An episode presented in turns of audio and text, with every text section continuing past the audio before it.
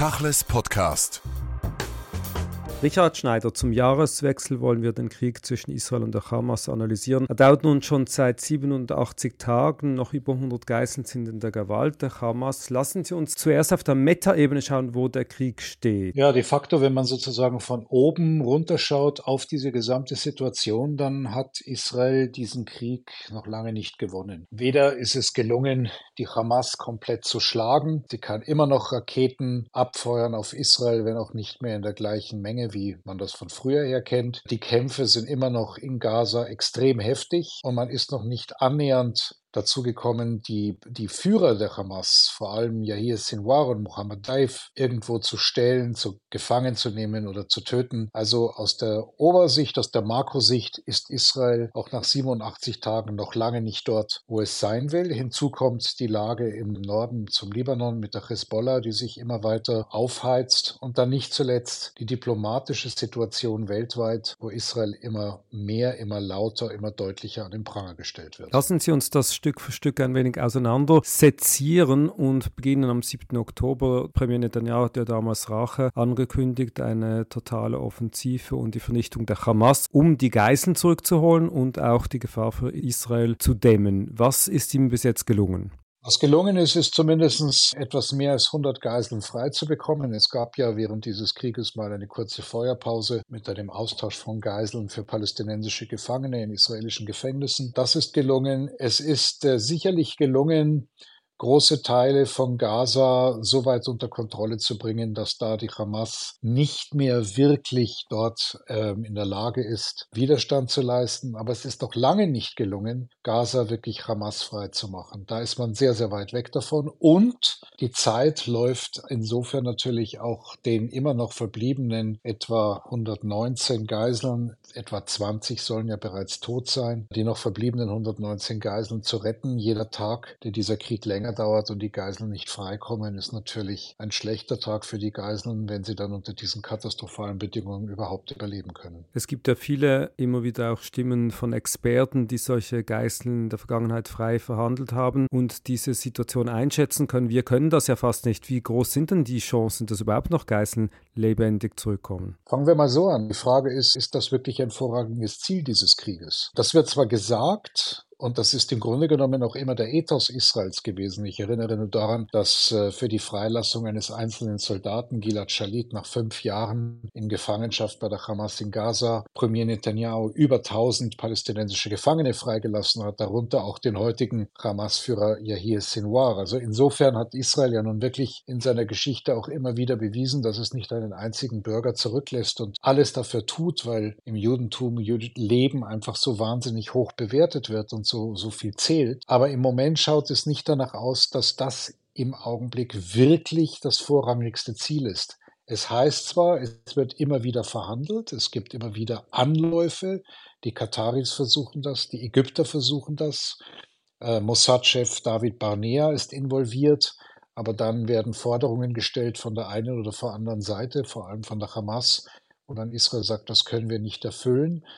Und äh, wir sehen natürlich auch, wie die Demonstrationen in Israel immer größer werden, dass man jetzt die Geiseln endlich zurückholen muss, dass man im schlimmsten Fall sogar einen sofortigen Waffenstillstand in Kauf nehmen muss. Aber das will Netanyahu, das will auch das Militär, das will die gesamte politische Führung natürlich überhaupt nicht, weil sie sagt, nicht ganz zu Unrecht, dass wenn man jetzt aufhören würde, natürlich das Problem mit der Hamas nicht vorbei sei. Und da haben wir jetzt noch gar nicht drüber geredet, was das eigentlich für die palästinensischen Zivilisten in Gaza bedeutet wird. Sie haben am Freitag auf Tachlis Online einen Kommentar publiziert zur Situation genau dieser Zivilisten in Gaza, nämlich auch, dass in Israel selbst sehr wenig darüber bekannt ist und sehr wenig darüber berichtet wird. Sie haben die israelische Presse zum Teil kritisiert, dass eben diese Seite der Zivilisten, der humanitären Lage in Gaza zu wenig gezeigt wird. Also wir müssen zunächst einmal etwas sehen, was wir aus Europa, aus Westeuropa so gut wie gar nicht mehr kennen. Das in dem Augenblick, wo eine Nation in Gefahr ist, ist und sich in Krieg befindet, natürlich alle quasi erstmal sich hinter der Fahne vereinen. Das haben wir sehr deutlich auch gesehen bei 9-11 in den USA, wo plötzlich auch die, die kritischsten Stimmen in den Medien, George W. Bush, den damaligen, den damaligen Präsidenten der USA,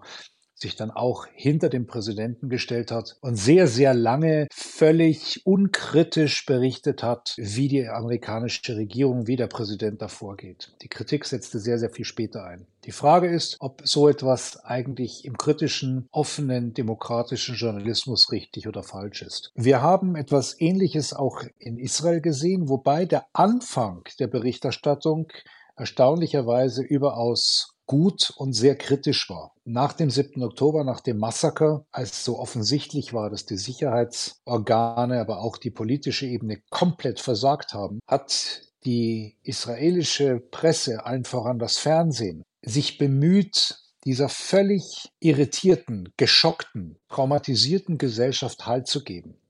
Man gab allen Seiten Raum.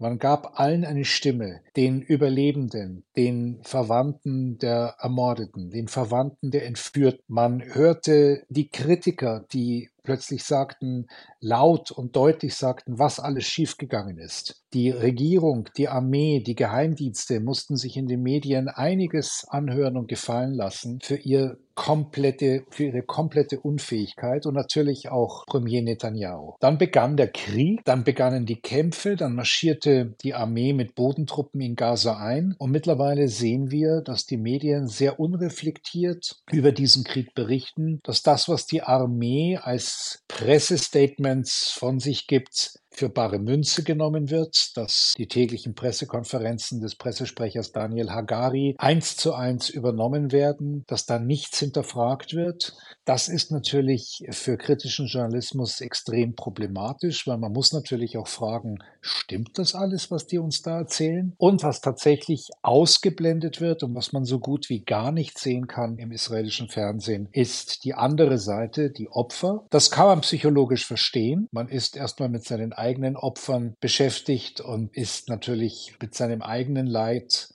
beschäftigt und interessiert sich überhaupt nicht für das Leid der anderen Seite. Aber dass darüber nicht berichtet wird, ist natürlich trotzdem kein guter Journalismus, wobei das auch nichts Neues ist. Denn ich kann mich sehr gut erinnern, im Gazakrieg 2014, da haben wir in Gaza gedreht für die ARD, fürs deutsche Fernsehen und wir kamen mit einer Menge an Material von Zerstörungen in Gaza zurück und in dem Haus, in dem das ARD-Büro ist, da ist auch der Nachrichtensender Channel damals noch Channel 2, heute Channel 12. Und meine Kollegin Dana Weiß, die ähm, heute auch eine der wichtigsten Journalisten dieses Senders ist, die kam mal zu mir ins Büro und ich zeigte ihr das Material, das wir gedreht haben und da war sie irgendwie total erschrocken und sagte, das habe ich ja noch überhaupt nie gesehen. Und dann sagte ich zu ihr, ja Dana, die ganze Welt sieht das aber, nur ihr seht das nicht, weil ihr das nicht sehen wollt oder nicht drehen wollt. Das war natürlich auch ähm, etwas, was sie dann sofort übernommen hat. Sie hat dann Material gezeigt. Aber vielleicht ist das auch, und das sage ich mit aller Vorsicht, bei aller Kritik, vielleicht ist das auch einer Gesellschaft, die selber so extrem traumatisiert ist gerade, überhaupt nicht zuzumuten, dass man sagt, hier schaut auch die andere Seite leidet, wobei man das eine mit dem anderen von der Intention her überhaupt nicht gleichsetzen kann. Wenn man das jetzt von weit her aus Europa anschaut, ist dann doch die Dimension der Zerstörung und der potenziellen Gefahren einer humanitären Krise, die so langsam beginnt im Gazastreifen, ja nicht zu vergleichen mit 2014. Wie stark setzt diese Situation in der Realität, die ja die Regierung kennen muss, unter Druck? Naja, also zunächst einmal würde ich gar nicht sagen, dass die humanitäre Katastrophe jetzt beginnt. Wir sind mittendrin. Die humanitäre Situation ist wirklich eine, wirklich eine Katastrophe und das ja schon seit längerem. Und jetzt kommen noch Krankheiten dazu. Und wer Gaza im Winter kennt, wenn es da regnet und alles in Schlamm versinkt, kann sich sehr genau vorstellen, was jetzt in den nächsten Wochen da noch passieren wird. Also es ist auf gut Deutsch einfach eine Katastrophe. Das ist überhaupt nicht schön zu reden. Das kann man auch nicht wegleugnen. Bringt das Israel unter Druck? Ja, es bringt Israel natürlich unter Druck. Wir hören ja schon seit langem auch, dass der amerikanische Präsident Biden immer lauter, immer heftiger von Netanyahu fordert, sich mehr um die Zivilisten in Gaza zu kümmern, noch mehr Hilfsgüter reinzulassen, die Angriffe so zu fahren, dass die Zivilisten so weit wie möglich geschont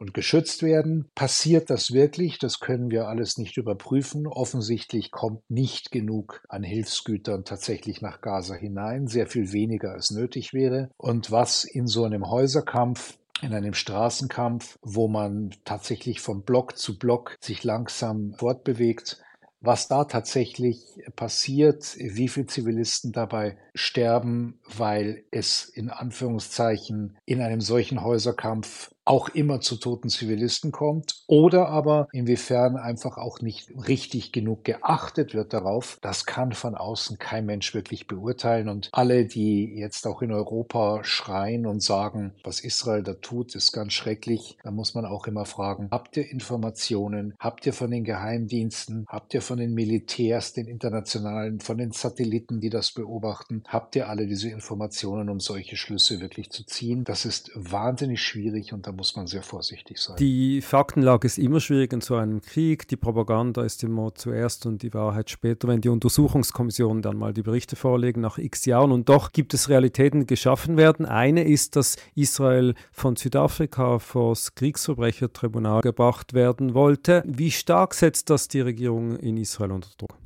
Das interessiert diese Regierung überhaupt nicht. Das ist ihr völlig egal. Es ist ja auch noch nicht so, dass sie vor das Kriegsverbrechertribunal gebracht wird, die israelische Regierung, sondern dass da so ein Antrag gestellt wird. Das ist ja dann auch wieder ein langes Prozedere. Aber da die Israelis ebenso wenig wie die Amerikaner beim Internationalen Gerichtshof sozusagen Mitglied sind, interessiert sie das nicht. Was natürlich passiert, und das passiert, passiert übrigens schon sehr, sehr lange. Schon sehr lange haben die Israelis in den entscheidenden und wichtigen militärischen Einheiten auch immer immer juristische Berater dabei. Und es wird, und das kenne ich aus der Vergangenheit, bei jedem Einsatz mit den Juristen vor dem Einsatz sehr genau besprochen, was dürfen wir, was dürfen wir nicht machen, weil es immer wieder diese Vorwürfe der Kriegsverbrechen gibt. Insofern hat die israelische Armee schon sehr lange in ihren Einheiten Experten im internationalen Recht, auch im Kriegsrecht, die die Einsätze dann sozusagen absegnen oder sagen, nee, das könnt ihr so nicht machen. Inwiefern Inwiefern das dann aber auch immer richtig ist, was die entscheiden, weil die Interpretation, wie das immer in der Juristerei ist, lässt natürlich viel offen. Auch das ist wieder etwas, was sehr schwer zu entscheiden ist von, oder zu beurteilen ist von außen. Premier Netanyahu hatte ja in den vergangenen Wochen und Monaten immer wieder gesagt, ja, wir müssen untersuchen, auch meine eigene Person steht zur Diskussion. Jetzt hat er allerdings ganz neue Töne angeschlagen. Er hat gesagt, ein Rücktritt käme für ihn nicht in Frage. Sein Finanzminister Smotrich wiederum hat angekündigt, man müsse den Gaza-Streifen besiedeln. Kündigt sich da schon die nächste Variante dieser aktuellen Regierung an, die bei weitem nicht abtritt, wie viele sich das immer wieder vorgestellt haben?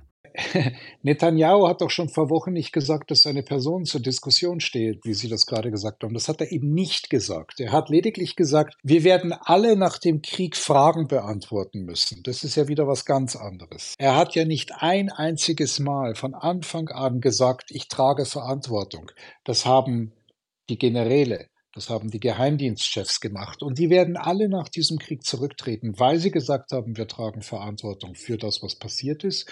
Netanyahu hat das nie übernommen. Und dass Netanyahu jetzt sagt, ich habe gar nicht die Absicht zurückzutreten, ist eigentlich nur eine verbale Bestätigung dessen, was man ja schon längst weiß. Und es ist auch genauso. Netanyahu wird nicht abtreten. Wer also tatsächlich glaubt, dass wenn dieser Krieg mal vorbei ist, und er ist noch lange nicht vorbei, dass Netanyahu gehen wird, der irrt auf sozusagen legalen, äh, staatsprozeduralen Weg, wäre Netanyahu schlagartig nur dann wegzubekommen, wenn es ein Misstrauensvotum gegen ihn gäbe in der Knesset, bei der fünf Abgeordnete der Koalition gegen ihn stimmen.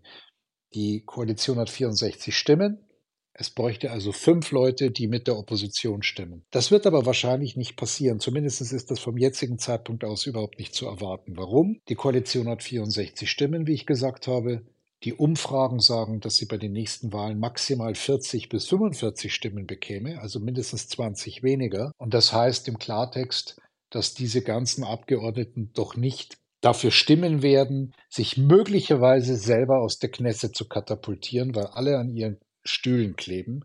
Also insofern wird das nicht passieren. Die andere Sache ist, wird die Bevölkerung tatsächlich dann in der Lage sein, und zwar nicht mit 200 oder 300.000 Demonstranten, wie wir das kennen, sondern mit einer Million, mit zwei Millionen Menschen täglich auf die Straße zu gehen, bis Netanyahu zurücktritt. Auch das sehe ich im Moment noch nicht.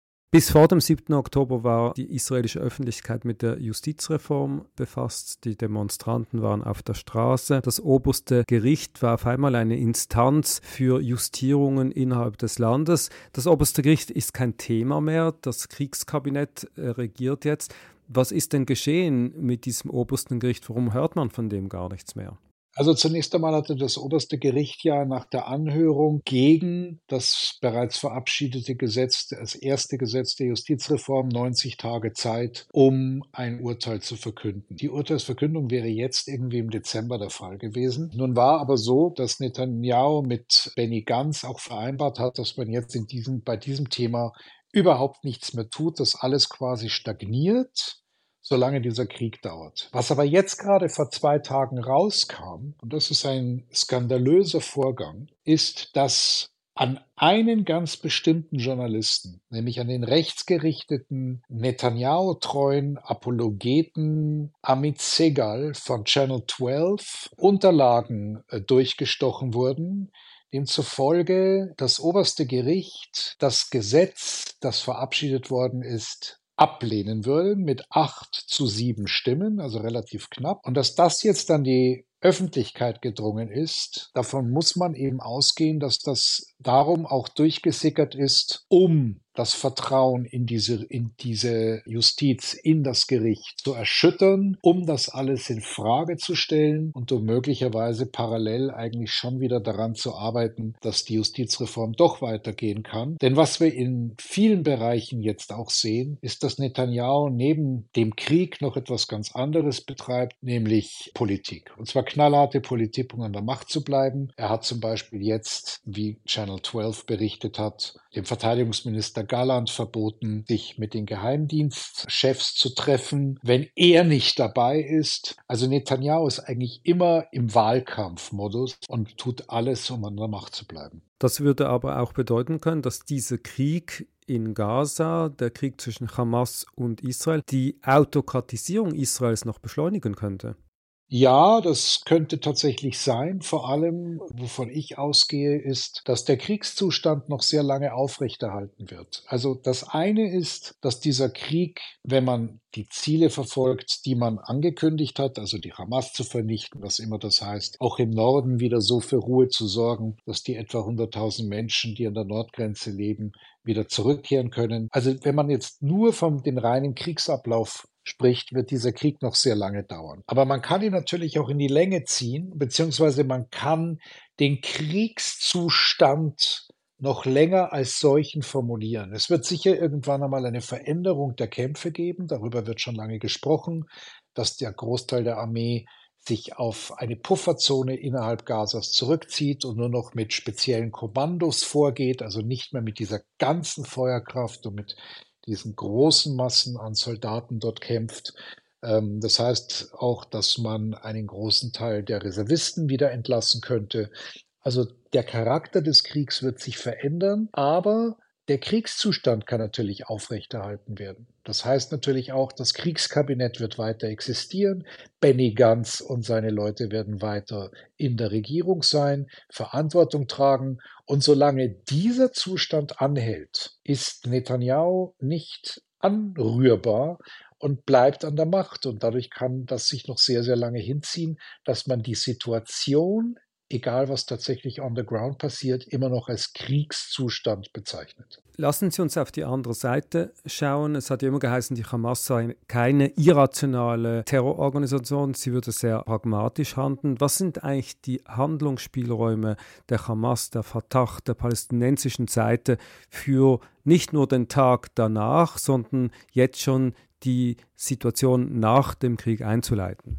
Also zunächst einmal, ob die Hamas rational oder irrational ist, finde ich eine, ähm, eine Beurteilung, die ganz schwierig ist, weil sie davon ausgeht, dass sie funktioniert wie eine westlich orientierte Organisation. Tatsächlich aber hat die Hamas, wenn man ihre Charta kennt und wenn man ihren Background als Ableger der Muslimbrüder kennt, hat die Hamas einfach sehr klare Ziele, die mit Ratio im westlichen Sinne nichts zu tun haben. Sie ist eine religiös-fundamentalistische Bewegung. Sie will die Vernichtung aller Juden. Sie will einen islamischen Staat wieder einführen und ist dafür bereit, alles zu opfern, was man nur opfern kann, inklusive der eigenen Bevölkerung. Wenn man davon ausgeht, dann ist das allein ja schon aus dem westlichen Blickpunkt nicht rational, dass man seine eigene Bevölkerung opfert und sie auch als menschliche Schutzschilde etc. etc. nimmt. In der Ideologie der Hamas hat das eine gewisse Logik. Nichtsdestotrotz, da haben Sie natürlich recht, hat die Hamas auch ein rationales Verhalten in dem, wie es umgegangen in, in den letzten Jahren mit Israel umgegangen ist, den Versuch auch Israel quasi einzulullen, indem man so tut, dass man miteinander irgendwie umgeht und miteinander auskommt und so weiter und so weiter. Was wir jetzt sehen, ist eine eklatante Krise innerhalb der Hamas, weil die politische Führung, die im Ausland lebt, in Doha, versucht bereits mit der palästinensischen Autonomiebehörde darüber zu reden, was am Tag nach dem Krieg geschehen soll, dass man möglicherweise doch gemeinsam in einer Einheitsregierung äh, versucht, einen palästinensischen Staat zu bekommen in den Grenzen von 1967. Also damit sagt die politische Führung der Hamas, dass man Israel erstmal akzeptiert, ich würde noch nicht sagen anerkennt, das aber will Yahya Sinwar, der Anführer, auch der militärische Anführer der Hamas in Gaza, will das überhaupt nicht. Der will, ja, ich, ich, ich, ich traue mich, solche Begriffe im Deutschen gar nicht zu verwenden, weil sie sofort an die Zeit des Nationalsozialismus erinnert. Aber der führt sozusagen eine Art von, von verzweifelten Endkampf, überzeugten Endkampf. Und Inwiefern Yahya Sinwar eine pathologische Figur ist, auch das kann ich nicht beurteilen, aber es gab eine ganze Reihe von Artikeln in den letzten Wochen, die erschienen sind, von Leuten, wie zum Beispiel denjenigen, der ihn vor 20 Jahren ähm, vom Schimbet aus verhört hat. Und die beurteilen alle Sinwar als jemand, der nun wirklich ähm, pathologisch, psychisch krank ist ich weiß nicht, ob man mit solchen Labels weiterkommt. Klar ist, dass Sinwar überhaupt nicht bereit ist, bis zum jetzigen Zeitpunkt aufzugeben und auch in Kauf nimmt, vielleicht sogar als Kalkül, dass buchstäblich Gaza in die Steinzeit zurückgebombt wird. Das heißt aber auch, dass der interne Machtkampf zwischen den Hamas-Führern in Katar und in Gaza selbst noch offen ist, aber wahrscheinlich sind wir am kürzeren Hebel sitzt. Das ist die Frage. Das ist die Frage, ob er überlebt und wie er überlebt. Wenn er wirklich überleben sollte und wenn es Israel nicht gelingen sollte, die Hamas militärisch zumindest zu vernichten in Gaza, dann kommt der Tag nach dem Krieg und dann wird Sinwar in den Trümmern Gazas wieder hervorkommen und sagen, wir sind da. Wir haben überlebt. Das alleine wird reichen, um in den Augen der großen Mehrheit der Palästinenser die Hamas als Sieger zu sehen, dass sie trotz dieser unglaublichen Übermacht der israelischen Armee dann überlebt hat. Und dann wäre Sinwar auch innerhalb dieses Machtkampfes mit den Hamas-Granten in Doha, in, in, in Katar, dann wäre Sinwar stärker denn je und völlig unantastbar. Der befürchtete Flächenbrand im Norden Israels, die Westbank-Situation, die Angriffe der Houthis ist ausgeblieben, aber wir können schon eine Dimension abschätzen, wenn das alles noch eskaliert. Im Moment heißt es, Iran hätte keine Interessen, die Eskalation voranzutreiben.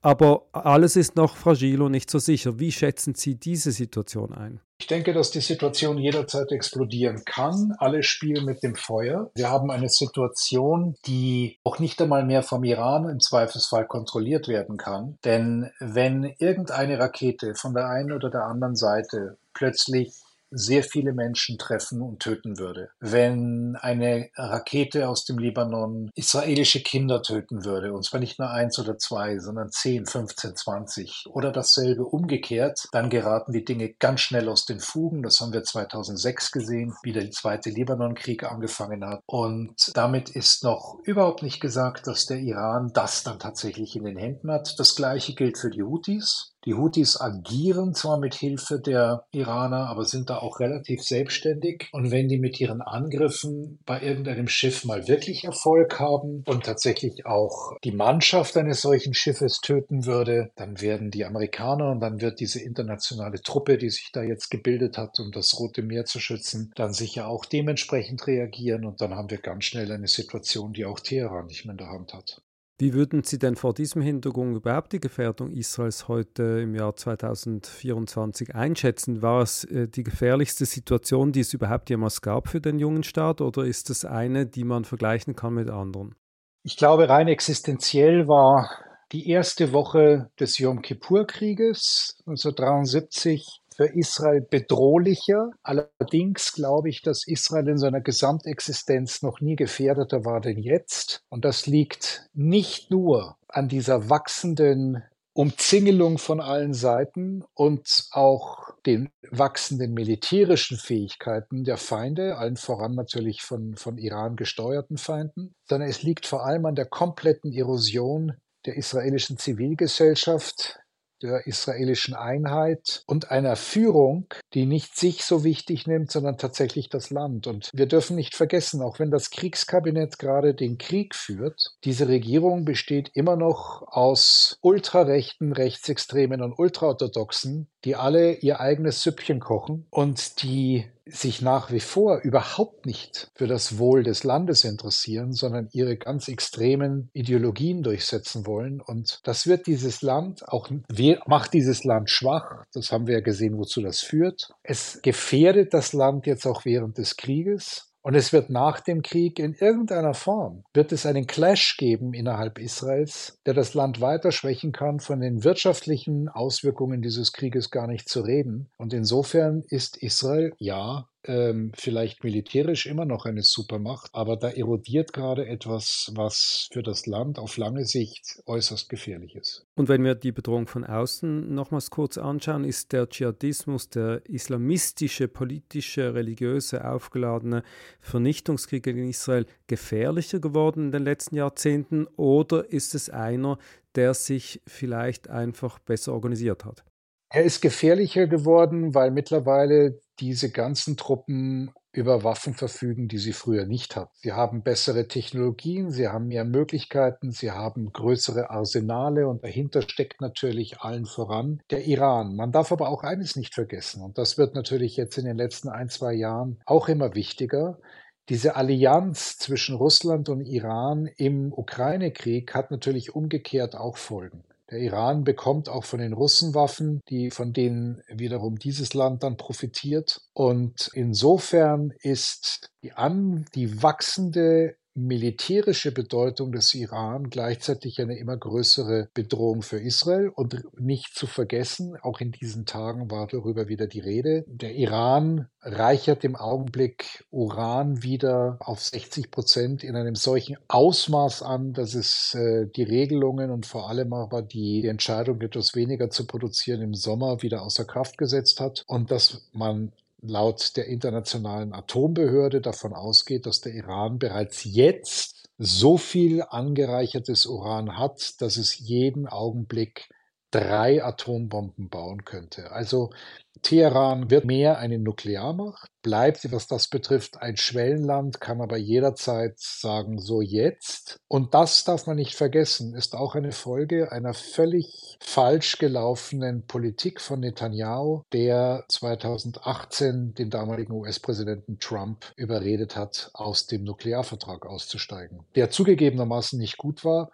aber gar keinen mehr zu haben, ist eine noch größere Katastrophe. Sie haben am Anfang des Gesprächs angedeutet, dass Israel diesen Krieg nicht nur nicht gewonnen hat bisher, sondern allenfalls auch verlieren könnte. Was würde das dann konkret bedeuten? Ja, das ist die Frage, wie man verlieren, wie man verlieren definiert. Wenn es jetzt, sagen wir mal, zu einem Ende der Kämpfe kommt, weil man sich darauf einigt, alle Gefangenen freizulassen für die ganzen Geiseln, dann wäre das natürlich für die israelische Gesellschaft ein, ein Hoch. Das wäre natürlich eine große, große, große Erleichterung. Aber damit würde in Gaza die Hamas auf alle Fälle weiter an der Macht. Das wäre sozusagen militärisch eine Niederlage. Es würde vor allem auch die Situation nicht wirklich verändern. Und das ist ja auch eben Netanyahus Ziel, die Lage strategisch so zu verändern, dass man aus Gaza nichts mehr zu befürchten hat. Da weiß man aber nicht, wie das weitergeht. Wir reden überhaupt noch nicht, was mit den zwei Millionen palästinensischen Zivilisten geschieht. Teile der israelischen Regierung sprechen ja immer offener, immer deutlicher davon, dass man die irgendwo repatriieren soll, aber nicht mehr in Gaza. Selbst Netanyahu hat sowas gesagt. Wenn es zu solchen Plänen käme, die das dann auch, die, und, und man die dann auch versucht umzusetzen, wäre das eine diplomatische Niederlage, weil Israel dann in einer Art und Weise geächtet werden würde, wie man sich das überhaupt noch gar nicht vorstellen kann. Und dann wissen wir immer noch nicht, was passiert im Norden. Wir wissen nicht, was im Norden passiert. Und wir sehen im Augenblick noch keine Situation, dass die Menschen, die im Süden des Landes, also um Gaza herum, evakuiert werden mussten und die Menschen aus dem Norden des Landes, die auch evakuiert werden mussten, zurückkehren können. Um aber zurückzukehren, vor allem in den Norden des Landes, müsste man irgendwie die Hezbollah wegbekommen von der Grenze. Und jetzt wird über etwas geredet, was ich persönlich sehr merkwürdig finde, nämlich dass die Israelis mit den Amerikanern, mit den Franzosen, mit den Briten reden, dass man auf diplomatischem Weg versucht, im Libanon durchzusetzen, dass sich die Hezbollah einige wenige Kilometer von der Grenze wegbewegt. Dann wäre alles in Ordnung. Das halte ich Militärisch ist es natürlich ein Unsinn weil mit den Möglichkeiten, die die Hezbollah hat, ist das völlig egal, ob man einen Kilometer oder sechs Kilometer oder zehn Kilometer entfernt ist von der Grenze. Ja, man will die Radwan-Elite-Einheit von der unmittelbaren Grenze wegbekommen, weil man Angst hat, dass ein 7. Oktober sich da oben auch ereignen könnte. Aber trotzdem ist das dann eher so ein Gewinn, ohne dass man in den ganz großen Krieg eintreten müsste, um quasi so das Gesicht zu bewahren. Aber wirklich viel bringen, rein militärisch, tut das überhaupt nichts. Nun, das Ganze spielt sich ja ab, auch in einem wirtschaftlichen Umfeld von Gaza müssen wir gar nicht sprechen. Ähm, aber jetzt mal von Israel, die Wirtschaft leidet enorm, nicht nur unter der Tatsache, dass Hunderttausende von Mitarbeitern, Arbeitnehmern nicht mehr arbeiten können, im Reservedienst sind, sondern auch generell die Wirtschaft natürlich stark äh, beschädigt worden ist. Wie lange kann Israel sowas durchhalten und durchfinanzieren?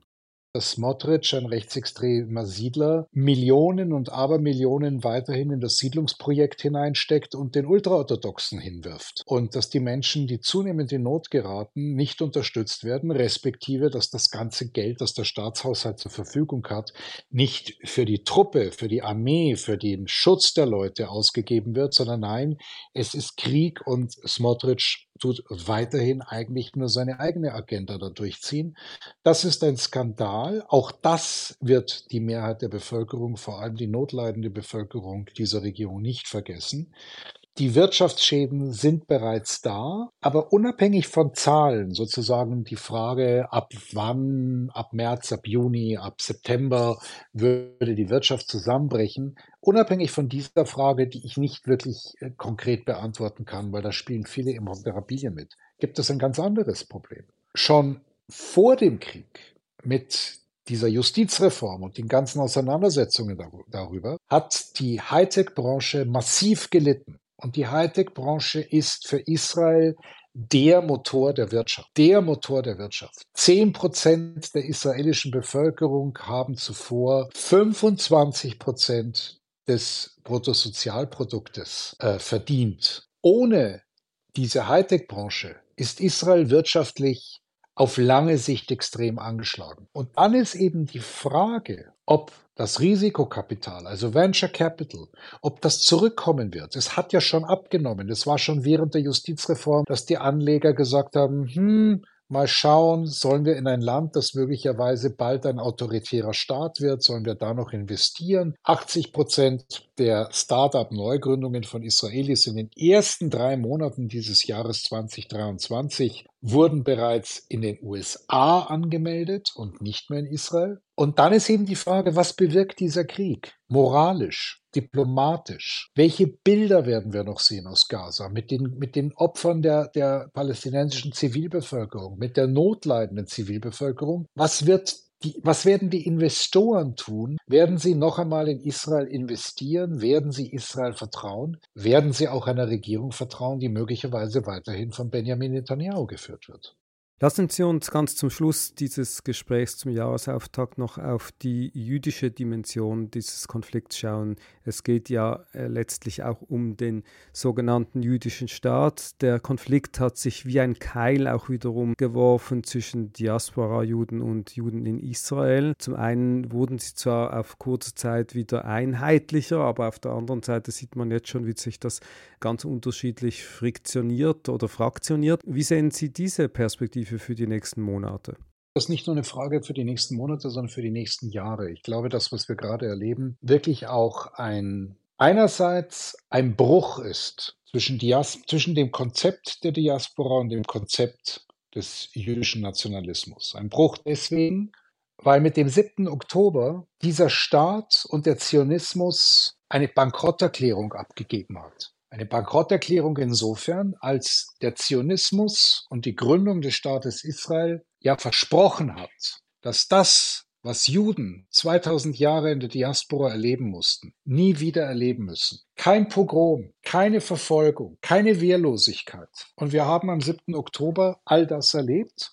Und der Staat hat seine Rolle und hat seine Verantwortung und seine Verpflichtung nicht eingehalten. Das heißt, dass im Augenblick die Juden, die Israelis sind, die Israelis in Israel, die jüdischen Israelis in Israel, unsicherer denn je sind, so unsicher wie die Juden in der Diaspora waren. Und die Frage ist, und das ist eine Frage, die nun wirklich ins Metaphysische geht, die ich nur anreiße, die ich gar nicht beantworten kann und auch nicht beantworten will, ist die Frage, ob dieser jüdische Staat überleben kann. Und zwar damit meine ich nicht nur militärisch, sondern ich meine, ob dieser Staat in seinem inneren Wesen auf Dauer noch das sein kann, was er eigentlich sein wollte. Ein äh, Leuchtturm für die Menschheit. Ein freier, demokratischer Staat mit Innovation, mit Kultur, mit Weltoffenheit, mit Liberalismus und vor allem ein Platz, in dem alle Juden, egal wie sie ihr Judentum leben wollen, miteinander friedlich leben können. Das alles schaut im Moment nicht so aus, als ob das möglich wäre. Und damit werden Fragen aufgeworfen. Und es gibt ja mittlerweile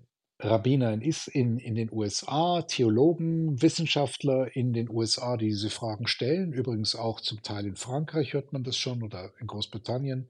Ob denn nicht zur Rettung des Judentums die Diaspora wieder gestärkt werden muss. Wie gesagt, das sind alles nicht meine Gedanken, das sind Gedanken, die viele, viele jüdische Denker weltweit formulieren, in diesen Wochen und Tagen auch schreiben. Das heißt, hier ist eine ganz, ganz tiefe Verunsicherung in der jüdischen Welt da, wo wir sehen werden, wo das hingeht, kann kein Mensch beantworten. Und natürlich müssen wir da auch berücksichtigen, dass wir gleichzeitig ein massives Anwachsen von Antisemitismus erleben, was nochmal ganz andere Folgen haben kann kann und womöglich Juden dann zwingen wird, genau in diesen Staat auszuwandern, in dem sich viele überhaupt nicht mehr vertreten fühlen. Auch das ist ja ein Stück Realität mittlerweile. Und insofern, glaube ich, erleben wir eine zwar nicht im 7. Oktober begonnene, aber durch den 7. Oktober nochmal als Katalysator intensivierte, tiefe Krise, in die das Judentum schon sehr lange gelangt ist und die auch durch das Entstehen dieser ultrarechten, extremistischen Regierung auch massiv befördert wurde, durch die Spaltung